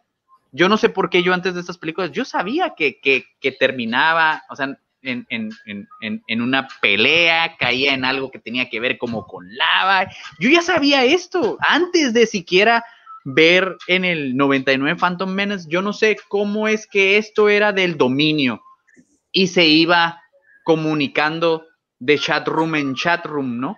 No sé en qué momento Lucas. había gente que leía cosas y, te las comunicabas y te quedabas con. O sea, nosotros sabíamos, sabíamos de que Han solo había tenido dos hijos con Leia, que eran gemelos. ah, bueno, pero eso, eso era por los libros, güey, ¿no? salieron, salieron después, ¿no? lo que pasa es pero de lo de pero lo, información. pero de lo de precuelas no era nada. Así, a mí, yo lo que recuerdo era, o sea, no era nada concreto publicado, es a lo que me refiero. Yo lo que recuerdo es así de, sí, existen los drafts de los guiones y sí, de las historias, ¿sabes? Nada oficial, pero lo que yo no sé cómo esto, yo sabía, ¿sabes? Yo sabía que eso iba a pasar, esa era mi expectativa para cuando llegara Revenge of the Sith, y ahí sí le dio al clavo y lo hizo exactamente como era la expectativa, ¿no?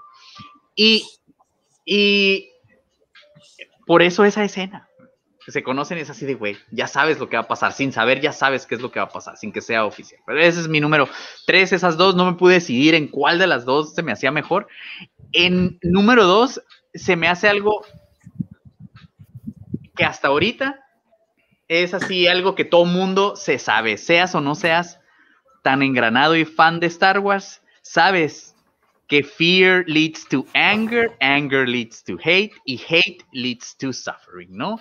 Y es el miedo al enojo, el enojo, perdón, no las es, esta, y la vi en español con mi hija y no me acuerdo, pero toda mi vida viéndolas en inglés, no me lo sé en español todavía, ¿no? Este, y al sufrimiento. Y no me molestó, ¿eh? Por cierto, es la primera vez que veo... Porque el miedo lleva la ira, la ira al enojo y la y el, al sufrimiento. Este, el, es la primera vez que veo Star Wars.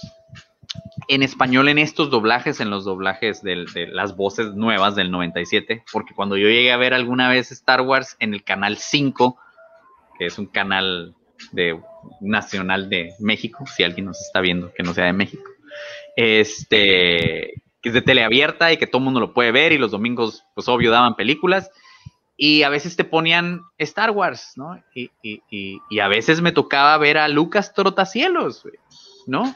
no es una broma, no es un chiste de mal gusto, no es, ay, otra vez los españoles haciendo de las suyas, sí existió, güey. Yo me acuerdo haber visto. Ajá, más catabaco. Me tocó ver una vez así, pero bien raro porque luego me tocó ver también otra vez Star Wars, pero con un doblaje diferente, pero del viejito.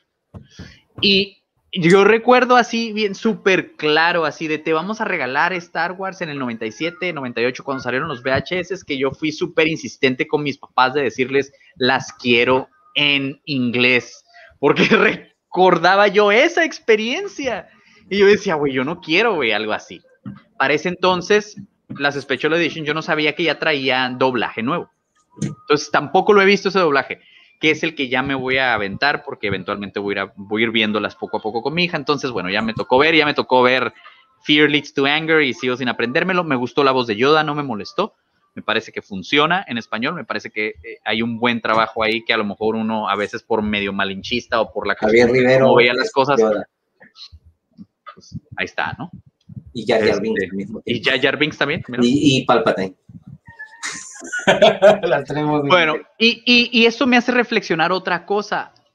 El, el, a los Jedi en episodio 1, y esas de esas cosas que también a lo mejor dejaron, fue un letdown, ¿no? Como se dice, o de esas cosas que te decepcionaron, a mí en lo particular. Recuerdo, güey, tú esperabas ver más de los Jedi. Y cuando ves y cuando ves el consejo, tú ya tienes rato en seguir a Qui-Gon Jinn. Entonces, al que te presentan al inicio es un Jedi como el que no todos son, güey. Es el maestro que no quiere ser parte del consejo, es el maestro que cree que la orden no está siguiendo el camino que debería y que a lo mejor no deberían de estar así tan al servicio de la República y que deberían de estar más al servicio de la fuerza, aparte de ese lado de la fuerza que no todo mundo sigue, que es este The Living Force, no recuerdo cómo se llama, lo dice en español cuando le está explicando a, Anakin sobre los midiclorianos y todo este rollo de la fuerza, le, le dice en español y no recuerdo cuál es el término exacto, ¿no? Pero The Living Force es algo que no todo mundo seguía y que es algo que definitivamente el, el consejo no seguía, el consejo no le creía a este güey y todo su rollo de estar creyendo y buscando todas las, las profecías Y no solo la profecía del elegido, sino la profecía que venía acompañada de esa que era de, la casi aniquilación de, la orden Jedi, o como muchos Jedi se iban a, morir en un evento y cha, cha, cha.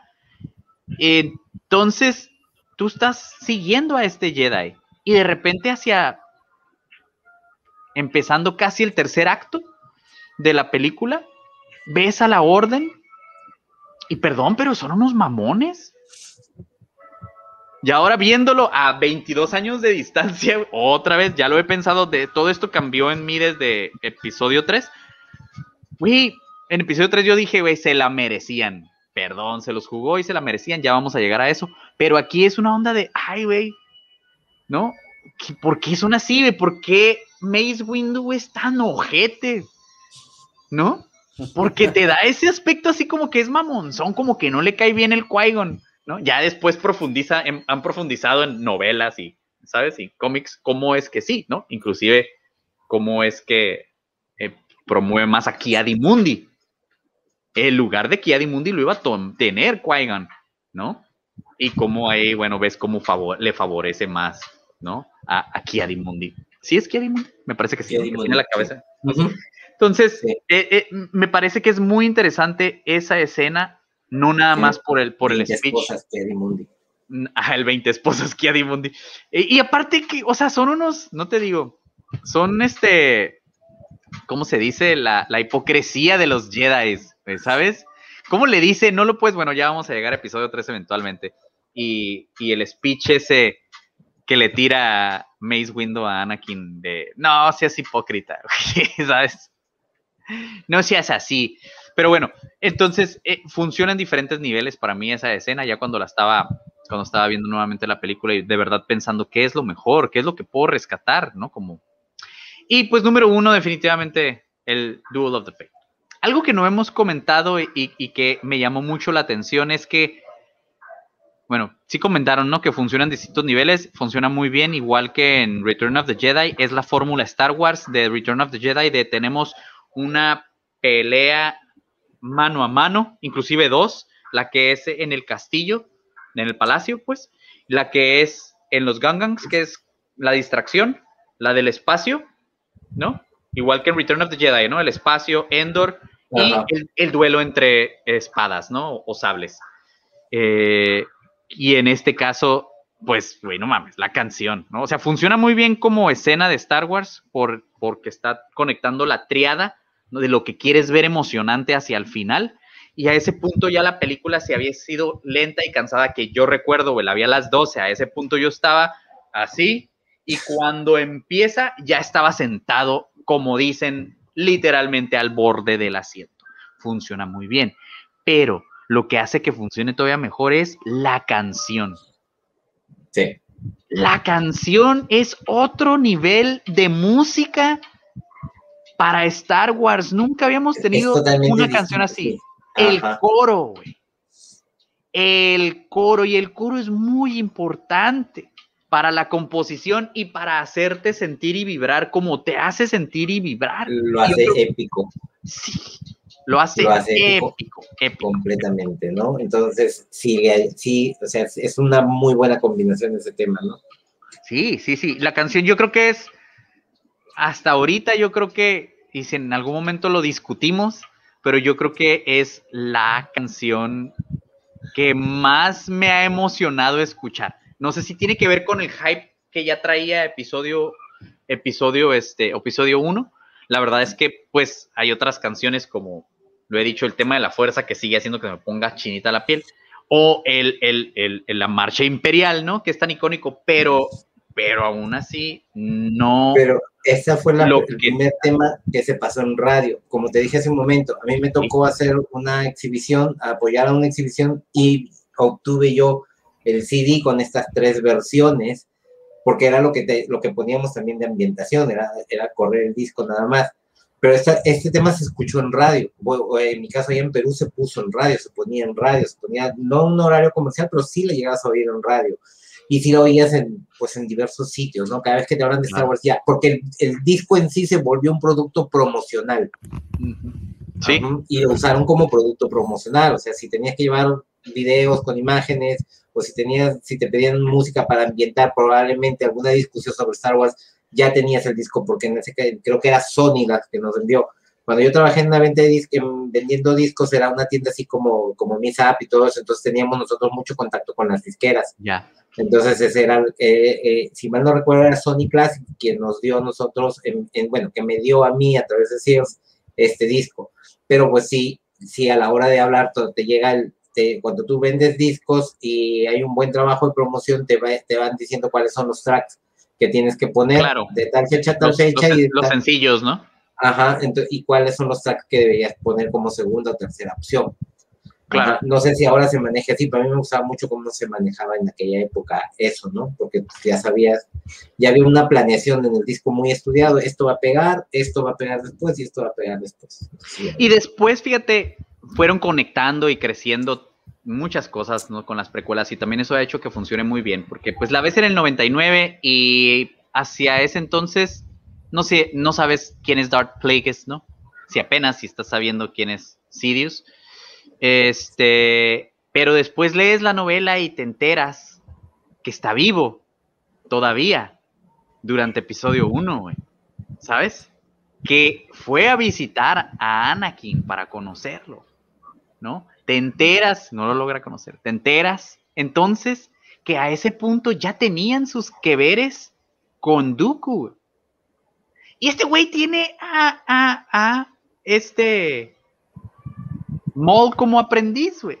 Entonces es algo que también siempre se me ha hecho como bien interesante, a lo mejor como para otra discusión, el pensar de la regla de dos No es cierto esa pinche regla, güey, ¿sabes? La regla de dos de los Sith, ¿cuál? No es cierto, siempre van teniendo uno ahí sin que sepa su maestro, güey. Palpatine tenía Doku, tenía a Zack. Y sí, y, cuando tenían a, a Dooku, tenían a, tenía a Mol, güey, ¿sabes? O sea... También estaba Mol, porque Mol y, Zack también tienen su... Pero eran piezas de un tablero. Y en ese entonces, Plagueis le dice, te tienes que deshacer. O le dicen, esa es la orden específica para Darth Maul, güey, te tienes que deshacer de Qui-Gon Jinn. Y esto conecta con la, la reflexión que hace Filioni en el detrás de cámaras de, de El Mandalorian, donde habla, donde habla precisamente de este duelo y cómo lo que se está jugando es la, el futuro de Anakin, güey. ¿No? Porque Qui-Gon es, es el que era el que debía ser el maestro de Anakin. Y desde ahí el futuro se vino abajo, ¿no? De este pobre niño que no tuvo el father figure o la figura paterna que debió haber tenido Obi-Wan. Al final le dice, eras mi hermano, güey, ¿no? ¿Sabes? Él no estaba listo para para una responsabilidad tan grande. Exactamente, Obi-Wan era un aprendiz y pasó a ser maestro porque murió su maestro y en una, pues este, ¿Lo heredó? en un entrenamiento sin, sin que este, haya concluido. Y aparte, en la forma de ser de, de Obi-Wan es más apegado a las reglas. Eh, lo vemos en episodio 1, le dice, ay maestro, güey, o sea, pues si jugaras si, jugaras pelota, cabrón, ya fueras uno de ellos, ¿no?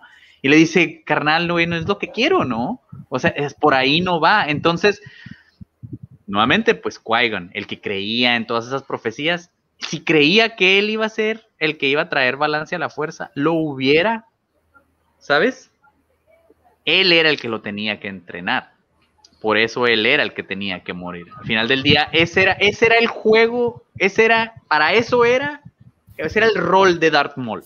Y es buenísimo como después de tantos años, a 21 años después de la película, ves un arco en el cual ves a Darth Maul enojado y, al mismo tiempo maravillado de darse cuenta cuál era el plan de su antiguo maestro, ¿no? En Clone Wars hacia la séptima temporada, ¿no? Güey, éramos peones, somos piezas nada más, le dice a Soka, tú, yo, lo único que importa aquí es Skywalker. Ese es el, el, el, e, y el otro plan, y el otro plan que no sabía exactamente cuál era, pero sabía que iba a, venía un plan para deshacerse de la Orden 66, pues, ¿no? Eh, eh, es, es este, eh, a retrospectiva es donde le agarro como saborcito a todas estas cosas. Después de saber todo esto y ver otra vez episodio 1, me supo diferente esta última vez que la vi, ¿sabes? Aún así, no puedo dejar de ver las cosas en las que siento que flojea, pues, ¿no? Porque flojea. La aventura bajo el mar es. Además, la aventura bajo el mar, cuando salen de, del, la, del, pues, del sitio este de los Gungan con Jar Jar y es un, es un, un este, un paseo de Disney, ¿no? Claro. Y es un loop. Esa escena dice lo mismo dos veces. Esa escena la puedes editar. Dos veces te cuentan el mismo chiste o la misma fábula o la misma, ah, el mismo aprendizaje. There's always a bigger fish. Se salvan. Se vuelven a atorar. Se los vuelve a comer. y vuelve a salir otro, ¿no? O sea. Uno más grande. ¿Sabes? O sea, creo que con una vez era suficiente y avanzas la historia, y es a lo que me refiero. Con eh, sí tiene sus, sus, detallitos, está lejos de ser una película perfecta. me cuenta ahora sí que, ah, ¿por qué otra vez? O sea, sí pasó, pasó, ¿y por qué? ¿Y por qué así? Porque no hacen nada ellos. No. Nomás la nave es como si fuera así, como si fuera un paseo de Disney que te digo que te subes y hasta que no termina. me gusta, me gusta, lo que hace es que te sigue construyendo a Qui-Gon Jinn. Y lo sigues viendo y todo este rollo de, cómo la, misma, ¿no? Fuerza, todo este rollo de tienes que dejar que la fuerza te fluya. Por ahí está el meme este que dice, no, le dice Qui-Gon Jinn, ¿no? No podemos pelear por ti o algo así, y tres doritos después por la República, ¿no? Están, ya vieron el meme. Sí, pues, pero ese meme es injusto, es divertido, pero ahora lo voy a ver como, como el aguafiestas matacuras, ahí te va, güey, sí. Si Qui-Gon Jinn hubiera estado muerto, vivo para ese entonces, yo no sé si hubiera participado él en, en la, este, en la guerra, porque él sí estaba en contra de eso. Él, para, para él sí así como que, ah, bueno, no, no podemos pelearte la guerra, ¿no? Nada más estamos aquí para ver que fluya la fuerza. Y, y, para eso funciona esa escena, ¿no? Eso, por eso, Eve, paciencia, ¿no? Él sabía que solita se iba a arreglar ese problema. ¿Por qué? Porque pues siempre hay un pez más grande, ¿no? Pero si dos veces es, es, es innecesario, ¿no? Y, y, y, así tiene algunos detallitos la película. Nada que, que me haga sentir que es la peor de la trilogía, a lo mejor tiene cosas peores. La segunda. La siguiente trilogía. La siguiente, la no, la segunda parte. La, segunda la, parte. la siguiente película. El episodio 2. El episodio 2, que bueno, ese, si les parece, lo platicamos la próxima semana. Como conclusión, lo que a mí me deja esta semana de, de volver a reflexionar en episodio 1, en volver a reflexionar en lo que sucedió hace 22 años, es que el hater más grande de Star Wars siempre va a ser un fan de Star Wars. Uno, o uno mismo. sí, y un fan, un fan de Star Wars que no sabe manejar sus expectativas. Ese, ¿Les ha pasado que ven memes tontos con tal de hacer chistes o hacer bromas que yo en verdad me pongo a pensar qué gracioso tiene este meme, o sea, con cualquier cosa. Sí, y también. Sí, la burla, pues. La burla, pues. Nada más pero la, burla, la burla por el, por el simple hecho de, la, de, de, de, burlarte. Y yo creo que hasta cierto punto está bien el, el, el que puedas tomar, verlo, reírte y saber que, ¿sabes? Va a pasar. O sea, mañana, que, va, o sea, mañana no, va, a salir un nuevo, pues. No tomártelo en serio, o sea, no, no. Exacto. Exacto. Ahora sí que profesar lo que dicen los Jedi, ¿no? O sea, lo ves, te ríes, pero no te adentras en el hate, güey. Simón. Ah, jajaja, ja, ja, ok, es lo que es, va, y ya, pues, ¿no? Pero cuando te adentras en el hate para bien o para mal, estás dejando que... Es una diferencia. Antes, en, en las épocas oscuras, en, lo, en, los 2000, en los 90, te encontrabas un fan de Star Wars y te emocionaba, te alegraba. Ahora te encuentras un fan de Star Wars y Ok, ¿le gustará las precuelas? ¿Le gustará las secuelas? ¿Le gustará la trilogía original? ¿Qué le va a gustar? ¿Sabes que mejor ni le hablo y te va? Sí, güey, ¿sabes qué? No vaya a ser, no, no vaya a ser que yo diga que ah. me gusta Rey y que me tilden. De, no vaya a ser que yo llegue y diga, sí, Rey es una Skywalker y me agarren, pero sí, peor que si fuera un delincuente, un asesino, cabrón peor que un mataperros, ¿no? La verdad, y sí, así es, a eso, sí, a, eso a eso, hemos llegado en este punto, ¿no? Uh -huh. Este, pero bueno, yo, yo insisto aquí, cero hate, me guste o no me guste cierta cosa, no significa que no, no lo puedas disfrutar tú, ¿no? Pero ahí es donde empezó, empezó, creo yo, gran parte del hate. No que no hubiera hate para las primeras, ¿eh? para las primeras también hubo. Y, y las mismas críticas, ¿eh? Que podemos, de lo mismo que podemos criticar las, las, las precuelas, se criticaban las originales, ¿eh? Diálogos quesudos, mala actuación, todo esto que, puedo decir, se llegó a decir. Nada más que cuando nosotros lo vimos, güey, teníamos la edad en la cual no nos fijábamos en eso, no exagerábamos, no, nos, no teníamos esta fijación por, ay, güey, no, o sea, qué feo, güey, el diálogo, oye, qué bueno mames, güey, qué feo están actuando, ¿no? Este, no, güey, te, te atrapaba la historia, ¿no? Lo mismo que a lo mejor le pasó a Sirius, ¿no?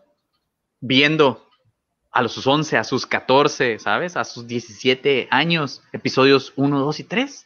A lo mejor ahorita ya de grande ya puedes voltear y decir, ay, güey, ¿qué onda, no? Pero en aquel entonces no te arruina la película, ¿no? Entonces, es como poesía, güey. Rima, hasta el hate, ¿no? Tanta, tanta razón que tenía George Lucas es como poesía, lo bueno y lo malo. Muy bien, tenemos tarea para la próxima semana, episodio 2. Vamos a pensar en las. Yo ver episodio 2 incluso, creo que esta sí, no, sí, sí, ver más.